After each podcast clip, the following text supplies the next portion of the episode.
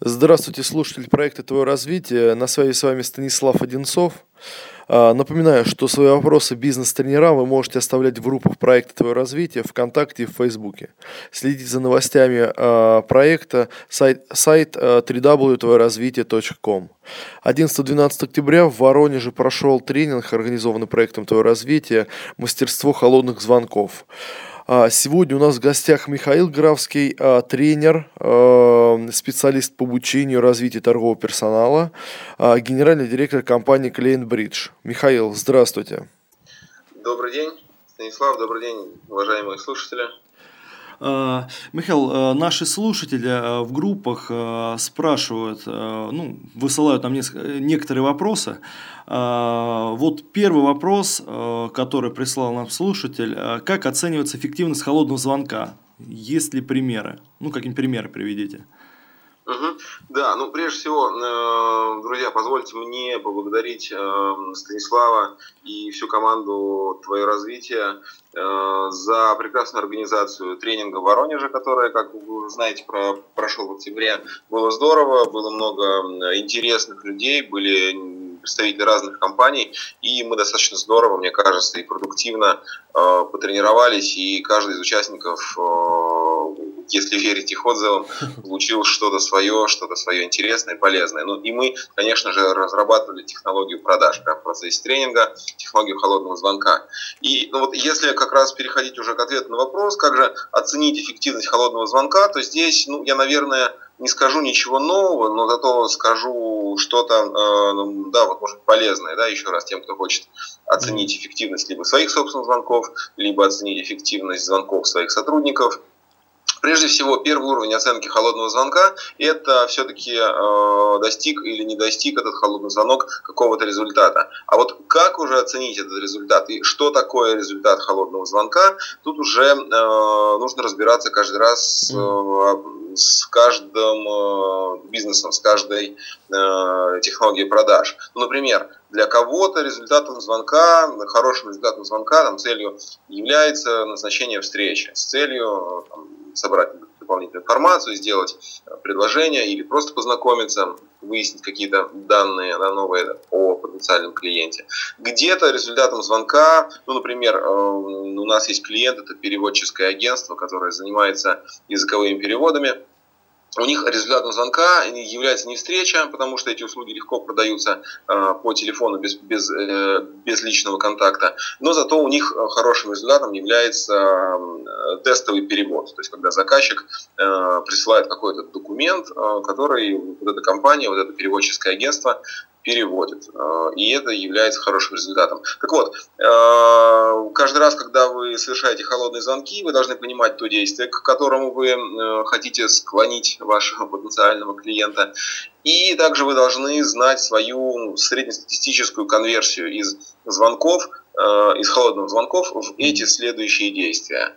И каждый раз стремиться к тому, чтобы э, результатов, выраженных вот в этих встречных действиях клиента, ну там, будь то согласие на встречу, и там, организация этой встречи, или будь то какие-то тестовые задания, или, может быть, какие-то изучения информации и так далее. Э, вот каждый раз следить, чтобы таких результатов было как можно больше. Угу. Вот э, вкратце так. Угу, ясно. Спасибо, Михаил. А, переходим к второму вопросу. Слушатели спрашивают, в среднем а, в день по статистике делается от 30 до 40 звонков. Вот какое количество из этих звонков эффективных? Почему вот остальное количество звонков а, не может стать эффективным? Ну, наверное, здесь имеется в виду, э, то есть, видимо, э, наш коллега спрашивает на основании своего опыта, да, что ну, да, да, получается да 30-40 звонков. Ну, э, здесь я бы, во-первых, развел понятие звонки, э, ну, то есть количество э, раз набранных телефонных номеров, например, новых. И я бы развел второе понятие количество разговоров. Вот смотря что здесь имеется в виду. Потому что если, это, э, если в среднем в день у нашего коллеги, который задает этот вопрос, 30-40 звонков, то есть он 30-40 раз набирает телефонный номер с непонятным результатом, то это, конечно, мало. А, но если у него в день 30-40 каких-то разговоров с лицами, принимающими решения, либо ну, с теми контрагентами, которые ему нужны, которые являются целями в этих холодных звонках, то тогда это хороший результат, это нормально. Потому что вот когда мы э, с коллегами из Kleinbridge э, оказывали услугу аутсорсинга активных продаж. У нас работало достаточно э, ну, много э, высококачественных сотрудников, которые могли звонить, могли совершать активные продажи через холодные звонки. Вот наша статистика как раз говорила о том, что по разным проектам, по разным видам бизнеса в среднем мы могли делать порядка 30 продуктивных разговоров с потенциальными mm-hmm. клиентами которые, ну, там, часть из которых действительно заканчивалась какими-то э, результатами, продвижениями сделки. И вот э, если отвечать на вопрос, какое количество из вот этих вот состоявшихся разговоров в день должно быть эффективными, то здесь, правда, все зависит от специфики бизнеса. Где-то, ну, не знаю, 10% мы можем э, достать из холодных звонков.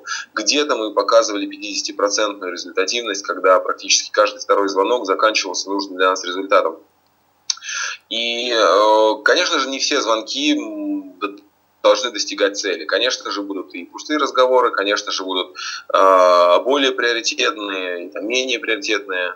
И, соответственно, имеет смысл планировать свою работу и строить ее, исходя из того, э, ну, скажем так, какие клиенты наиболее теплые. Mm-hmm. И в первую очередь направлять свои усилия на, на вот этих клиентов, а уже потом э, дожимать всех, э, всех тех клиентов, которые, ну, например, там, долго думают или ну, да, начинают отказываться от ваших предложений.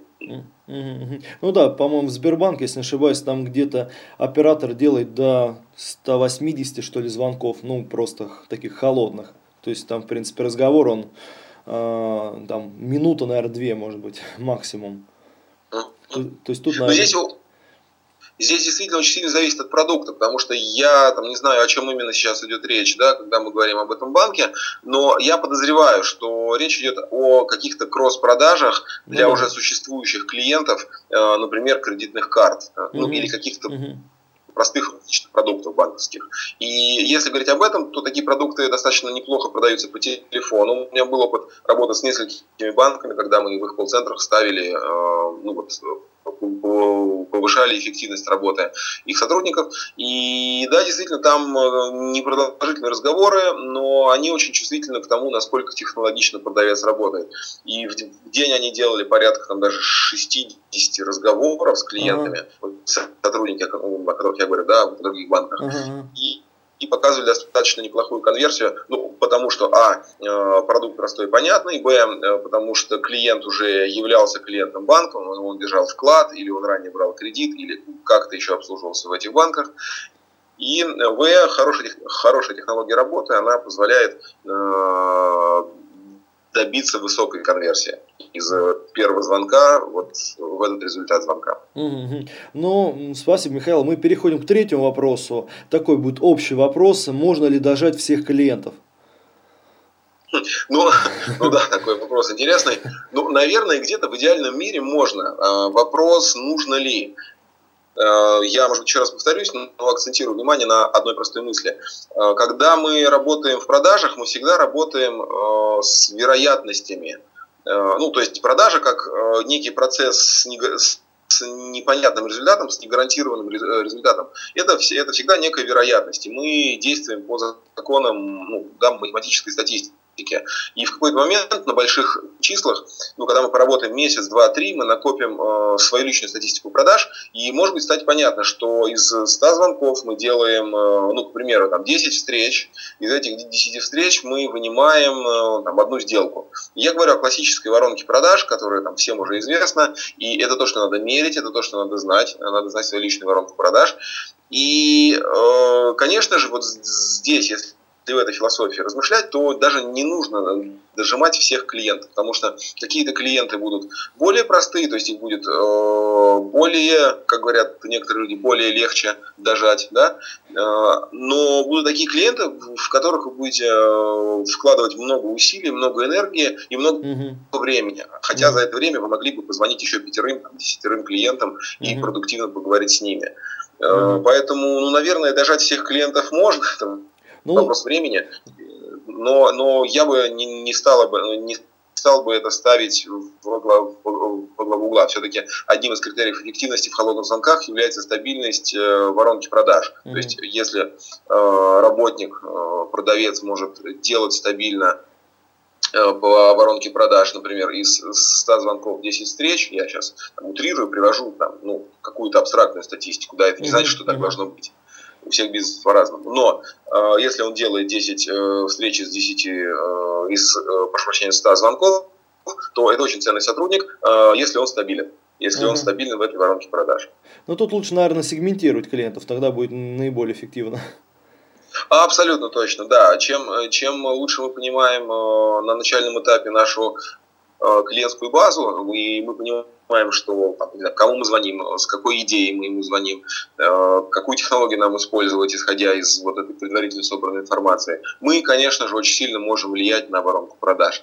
Mm-hmm. И совершенно недопустимо э, звонить и показывать, что вы не подготовлены, или, например, начинать говорить о чем-то другом, о чем-то нерелевантном для вашего клиента. А, ну, я не знаю, да, какой пример привести, но у меня было несколько случаев, когда мне лично, как э, человеку, которому время от времени совершаются холодные звонки с попыткой что-то продать, там люди начинали нести, ну, на мой взгляд, абсолютную чушь, не понимая вообще ни специфики моего бизнеса, не понимая того вообще, за что я отвечаю в компании в своей, как там, да, генеральный директор. И, в общем и целом, конечно же, ну, это, это прям грустно, печально, и очень хочется пожелать таким людям ну, не работать в продажах больше. Угу, угу.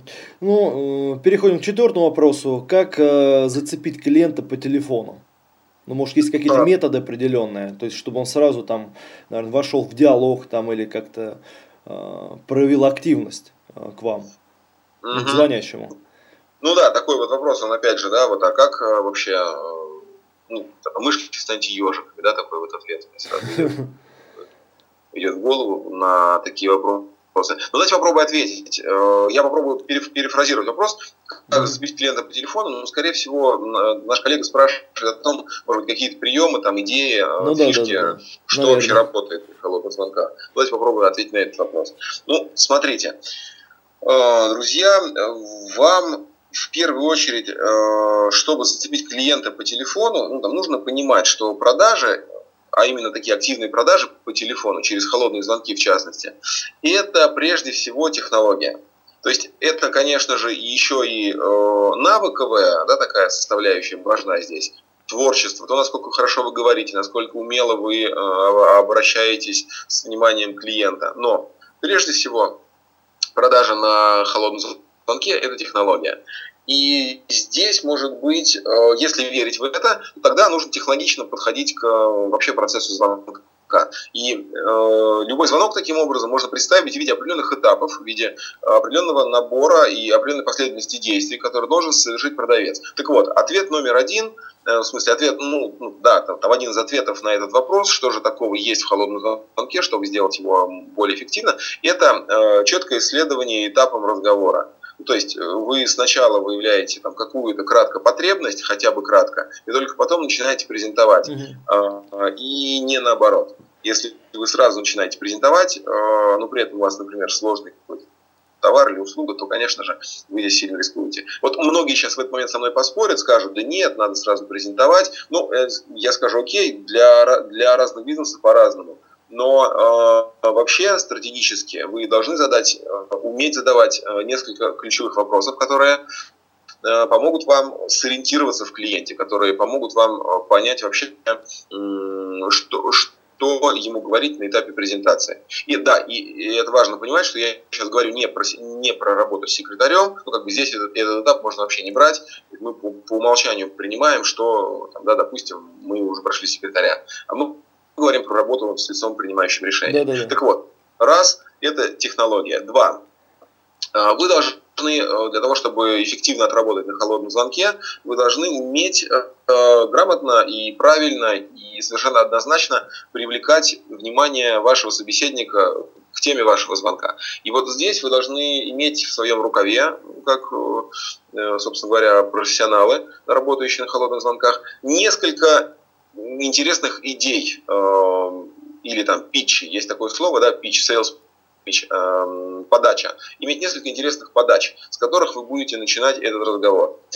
Эм, что это может быть? Это может быть э, какой-то вопрос, это может быть какой-то интересный факт, это может быть э, объяснение простое, но очень э, грамотно сформулированное обоснование цели вашего звонка. Угу. Другими словами, в самом начале вы должны уметь привлечь внимание. И вы не должны делать чего-то такого, что будет напоминать э, вас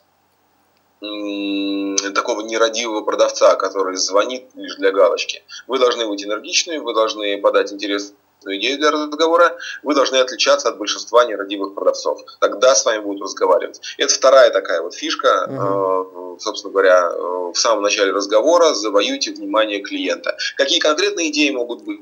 Мы как раз э, разбираем на тренингах, мы на каждом из тренингов вырабатываем свои идеи для каждого нашего слушателя, для каждого нашего участника. Это может быть интересно, потому что там, каждый в этот момент открывает для себя что-то новое, говорит, ух ты, а я не знал, что так можно было. Ну и уже на самом тренинге люди понимают, что да, от того, как вы э, начнете разговор, зависит, ну, по сути, продолжится он или нет. Вот, это значит идея номер два. И э, если дальше отвечать на вопрос там, да, о том, как зацепить клиента mm-hmm. по телефону, ну, э, можно вспомнить про такой этап работы э, с клиентом, как дожим. Mm-hmm. То есть всегда есть какой-то первый звонок, всегда есть какое-то действие после первого звонка, э, и всегда есть какая-то дальнейшая работа э, по дожиму, по направлению клиента к сделке. И вот, э, чтобы сделать все холодные звонки эффективными, нужно уметь правильно и хорошо дожимать. И нужно фокусироваться на этом отдельно. И ни в коем случае не бросать клиентов, когда вы ему позвонили один раз, позвонили ему два раза. И, наверное, стоит дальше продолжать ему звонить, не стоит забывать о клиентах. Угу. Вот такие, наверное, три совета о том, как зацепить клиента по телефону. Да, так от себя хотел давать, лучше приходить, наверное, на тренинг. Там более подробно это все разбирается. Ну да, это, это, это, это правильно с той точки зрения, даже не с той точки зрения, что там, да, давайте приходить на тренинги всем, потому что ну, там, мы тренинговая компания. Нет. Ну, да. а, скорее речь идет о том, что постоянно тренироваться под каким-то наблюдением, с обратной связью от э, каких-то людей, которые в этом что-то понимают. Вот это, вот это наиболее ценное. Если это ваш руководитель, супер. Если это ваши, не знаю, там, родители, родственники, э, друзья, подруги, лучше, конечно, подруги, э, то пусть они дают вам обратную связь, и вы тренируетесь на них. Потому что если уж вы выбрали так получилось, вы выбрали зарабатывать себе на жизнь не вытачиванием э, гаек на, пусть высокоточном, но все-таки э, токарном станке, э, а, вы, а вы выбрали зарабатывать себе на жизнь через коммуникацию, через влияние на людей, то есть да, работа в продажах это типичная такая сфера человек-человек, когда вы э, влияете на людей посредством коммуникации и посредством этого зарабатываете, то вам нужно следить за своим инструментарием рабочим, вам нужно практиковаться, вам нужно оттачивать свое мастерство, вам нужно быть технологичным. Иначе ну да, иначе тогда что вы здесь делаете? Угу, угу. Вот поэтому тренируйтесь и все получится. Хорошо, спасибо. Переходим к пятому вопросу. Вот спрашиваю, стоит ли менеджерам пользоваться скриптами, а вообще для чего они нужны, насколько эффективно? Ну, я думаю, надо слушателям объяснить, что такое вообще скрипты. Ну да, что такое вообще скрипты? Скрипты это некие там текстовые э, сценарии, можно их так назвать, э, которые содержат в себе, э, ну, по сути, фразы менеджера по продажам, фразы продавца, которые он может делать, э, произносить в процессе звонка. Ну и, и чаще всего скрипты содержат какие-то типовые ответы клиентов на типовые вопросы. Ну то есть э, это некий алгоритм, это некий сценарий звонка, базовый совершенно такая рыба, скелет, где прописаны основные варианты ответов, основные вопросы и основные аргументы. Вот. Скрипты сами по себе, они ну как бы не хорошие, не плохие, Э, они очень полезны на этапе начала работы, когда менеджер по продажам только приходит, например, в компанию, либо только начинает свой путь как продавец. Э, здорово, если они в компании есть. Мы даже для наших клиентов, когда э, помогаем им выстраивать отделы продаж, мы рекомендуем им разработать и даже сами разрабатываем для них ну, так называемую корпоративную книгу продаж, где помимо каких-то там информации о компании, о продажах в компании в принципе, э, мы рисуем вот эти, вот эти скрипты, то есть uh-huh. такие алгоритмы да, работы. Но, э, да, я уже, как я уже сказал, они полезны на этапе начала работы. Они помогают структурировать вообще мышление, они помогают понять, как, э, в принципе, выстроить структуру работы. И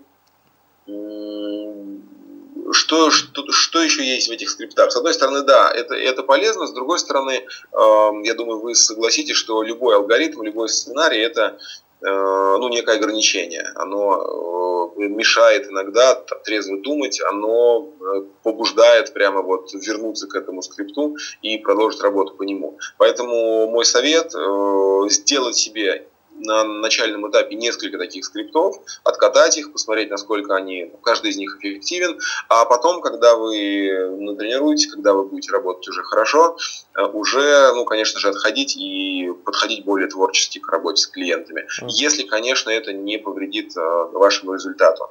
Все-таки мы люди такие, знаете, вот э, продавцы, мы продавцы, люди ориентированные на результат, и поэтому нужно всегда замерять эффективность. Если один скрипт более эффективен, используйте его. Если угу. вы меняете что-то, какой-то блок в этом а, сценарии разговора, и из 100 звонков делаете не 10 встреч, а 9, то, ну, наверное, что-то здесь не так. Поэтому оценивайте эффективность. Угу. Михаил, а... еще вот такой вопрос а, а, по поводу вот скриптов. А, только на начальном а, этапе, вот новичкам только стоит использовать скрипты, или уже человек, уже, ну, более опытный менеджер, который давно уже работает, а, вот вы, вы сказали, что он может, ну, опытные могут уже отходить от скриптов и, в принципе, их не использовать. То есть как вот э, вообще, на, насколько, то есть это получается, э, скрипта не нужны только для начального такого уровня, да, для, для менеджеров? Ну, в большинстве случаев да. Потому что, э, ну да, потому что если менеджер там уже давно работает и там, продуктивно работает, то в общем и целом он уже, ну, конечно же, ну, конечно же, может работать без каких-то подсказок. Но давайте попробуем взглянуть на идею со скриптами со стороны работодателя, со стороны компании. Ведь там нас могут сейчас слушать, ну, например, коммерческие руководители каких-то компаний, uh-huh. будь то начальники отделов продаж или коммерческие директоры, или даже собственники э, компаний, которые волнуются и переживают за свои продажи. Вот смотрите, зачем, как, вернее, да и для чего мы можем использовать скрипты здесь, если вы руководитель, если ваша задача делать работу своих сотрудников более, ну скажем так, более результативной. Ведь э, скрипты это что? Это некие стандарты, э, стандарты качества, я бы даже сказал. Давайте введем э, такое понятие, как качество продаж. Ведь э, на первом уровне мы оцениваем результативность, как я уже сказал, мы смотрим, э, есть ли результат э, в, в каких-то случаях из 100 звонков. Да? Если этого результата нет, тогда мы опускаемся на следующий этап анализа. Мы опускаемся на этап э, оценки количественных показателей. Мы смотрим, а вообще э, нужно ли количество активностей совершает наш сотрудник. А столько ли он времени проводит на телефоне, сколько ему нужно, а столько ли он раз звонит и так далее. Если э, здесь идут какие-то нарушения, то мы опускаемся на следующий уровень анализа. И вот здесь мы уже попадаем на этап качества продаж. Наша задача понять, а насколько э, хорошо вообще сотрудник и насколько он качественно вообще работает на этапе холодного звонка. И вот здесь мы должны послушать, что он говорит клиентам, мы должны понять, как клиенты ему отвечают, и с чем-то сравнить. Ну, то есть э, сравнить с какими-то стандартами качества. А, ведь э, если мы требуем от сотрудника какой-то эффективности, мы должны дать ему, ну, по идее, какую-то основу для работы. Э, вот скрипты могут быть такими стандартами качества, которые э, могут быть э, ну, не то чтобы обязательными, а рекомендуемыми к, к использованию в работе. Например, в каких-то ключевых местах. Например, в ситуациях, когда клиент каким-то образом возражает. Ну, клиент говорит, ой, вас дорого. И если в компании есть вот этот стандарт качества, который выражен, например, в скрипте, и в этом скрипте написано, что на возражение дорого, очень важно отвечать вот именно, вот именно так, такими-то тезисами, то э, и если сотрудники, вернее, да, э, этими стандартами пользуются, то все очень хорошо. Вы можете замерять, вы можете э, Э, кого-то из сотрудников, например, э, дополнительно поощрять, который, например, пользуется этими, этими рекомендованными стандартами, а тот, кто, например, э, не пользуется этими стандартами и работает как-то творчески, как-то по-своему, то вы можете таким образом тоже стимулировать, э, следовать вашим стандартам качества. Другими словами, скрипты становятся управленческим инструментом для того, чтобы оценивать качество продажи холодного звонка и инструментом для мотивации. Вы можете привязывать к параметру качества продаж э, мотивационные какие-то схемы, бонусы, дополнительные mm-hmm. премии и так далее. Угу. Спасибо, Михаил. Ну, переходим к шестому вопросу, а, к заключительному вопросу на сегодня. А, эффективно ли холодные звонки при продаже услуг кадрового агентства? Угу. А, ну, вообще, на моей, на, на моей практике я работал с несколькими кадровыми агентствами, как э, как бизнес-тренер, как бизнес-консультант. И, вообще, и вообще-то, да, вообще-то э, холодные звонки эффективны при продаже услуг кадрового агентства. Э, если мы говорим ну, об, об агентстве, которое занимается э, подбором персонала, и если мы говорим о том, что это не персонал, ну, скажем так, для, для, для для домохозяйств, ну, то есть это не там, нянечки, не гувернантки и так далее. Если мы говорим о подборе персонала для работы в коммерческих компаниях, то да, э, технология холодного звонка здесь, здесь эффективна. И, э, я не знаю, наверное, нужно привести какой-то пример, нужно какие-то нюансы рассказать, чтобы ну, там, мой ответ не был голословным. Ну, вот расскажу, да, о примере, который э, у меня перед глазами находится. Это одно там, достаточно крупное кадровое агентство в Москве. Что они делают? У них работают консультанты по подбору персонала, и каждый из этих консультантов, он э, работает, он является экспертом э, в той профессии, на которую он приглашает соискателей. Другими словами, чтобы приглашать юристов, э, чтобы искать э, да, юристов, у них работают юристы. Чтобы э, работать с должностями, например, которые касаются кадров, у них работают бывшие кадровики и так далее. И вот эти сами специалисты звонят, например, кадровики звонят в отдел кадров, компании и работают с ними. А экономисты звонят в какую-нибудь бухгалтерию, в финансовые отделы э, и работают уже с теми лицами, принимающими решения, которые понимают, о чем идет речь. Другими словами, можно выстроить э, технологию продаж через холодные звонки таким образом, чтобы в кадровом агентстве, чтобы э, ну, это было эффективно. И вот такая, такое структурирование – это один из хороших примеров того, как могут работать холодные звонки. Ага. Михаил, спасибо большое за содержательную беседу. А, напоминаю, что в студии проекта «Твое развитие» был Михаил Графский, специалист по обучению и развитию торгового персонала, бизнес-тренер, генеральный директор компании «Клиентбридж». Михаил, спасибо большое.